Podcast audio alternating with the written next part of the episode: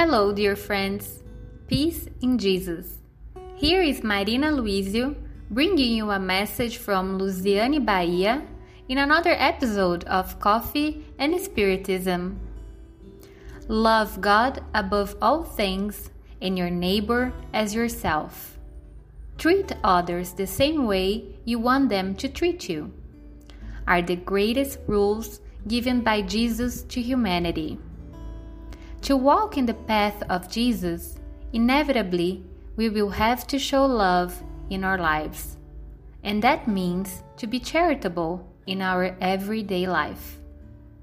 You may do this by means of thought, words, and actions.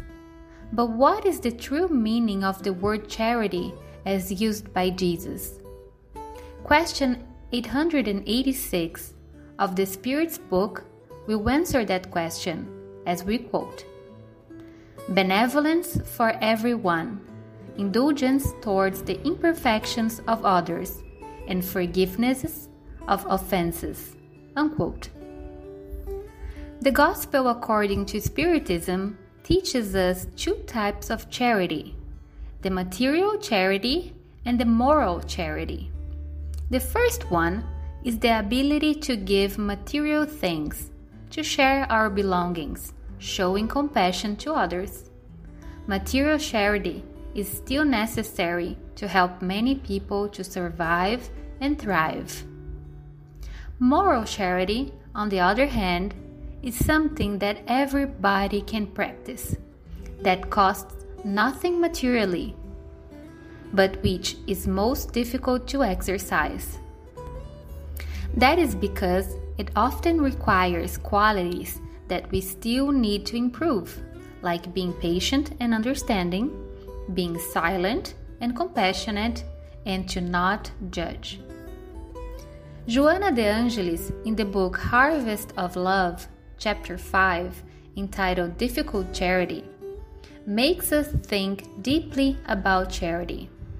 It says it is possible to donate warm clothing in the cold weather, give food to the hungry, and water to the thirsty, to share compassion and help someone overcome affliction, to forgive and restore faith.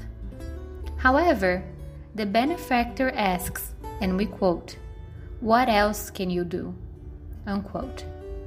What does to do more means? Is she talking about intensity, quantity, truthfulness? And she follows quote, There are spirits around you waiting for help. Probably you don't know them, you don't see or hear them, they are not in your circle but you won't ignore them. You will meet them through the Spiritist revolution that talks about them. They are the tormented ones from the other side, our suffering, disincarnated brothers. Unquote. Joanna de Angelis is referring to mediumship, speaking beautifully, seeking to make us sensible to those spirits in suffering that need our help so we can provide honest and caring assistance. In return, the medium could ask, But how to assist these brothers? In a time of global pandemic where many spiritist centers are closed and therefore the medium meetings and spirit communications are not happening. How is it possible to provide help to those spirits in suffering? Joanna de Angelis reminds us that we are mediums at all times, regardless of where we are and of social conditions, and that mediumship is to be practiced following the guidelines of the Spiritist codification in a serious manner, and she states, quote, If you have the medianimic faculty, pray for them, love them, think about them and send them a positive energy of help. Unquote. By doing so, you will cheer these spirits up, provide them comfort and relief, and awaken them to be healed. It is not an easy task. Sometimes being around suffering spirits also brings suffering to the medium. He can experience their anxieties and their sorrow.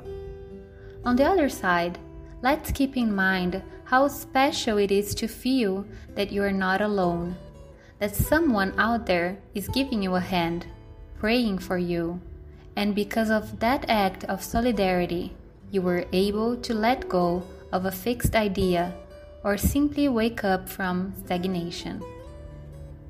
We are united by the law of fraternity, the law of love, as the spirit of Lazarus puts it, and we quote, replaces personality by the fusion, fusion of beings. Unquote.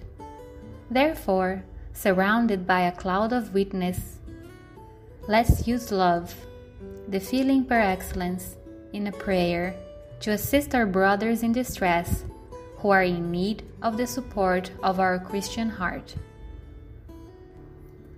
To conclude her message, Joanna de Angelis says, and we quote, Bring them to Jesus, the divine medium, considering that they need someone to love them on earth and to help them from earth. Meditate on the joy that you would experience if, in their place, you found someone who offered you the physical and psychic vessel for your freedom, and then do what you would like them to do for you, exercising yourself from this day on in the practice of this difficult and somewhat ignored charity, that the eyes of the world does not see it or recognizes, in the certainty that Jesus, who has loved us from millennia until today, never tires of extending his mercy and his love to the depths of inferior inferiority in which we detain ourselves. Unquote. Let us pray let us pray whenever we feel an interference in our thoughts. Let us ask the benefactors that our brothers be enlightened by the edifying books we read, that they be assisted in their pain, and that they be directed to experiences of work and personal edification. Let us not fear, let us go forward, living this very special charity, assisting comforting and enlightening those in need and those around us, physically or spiritually. So, dear friends, with gratitude in my heart for this message, I will see you in the next Coffee and Spiritism podcast.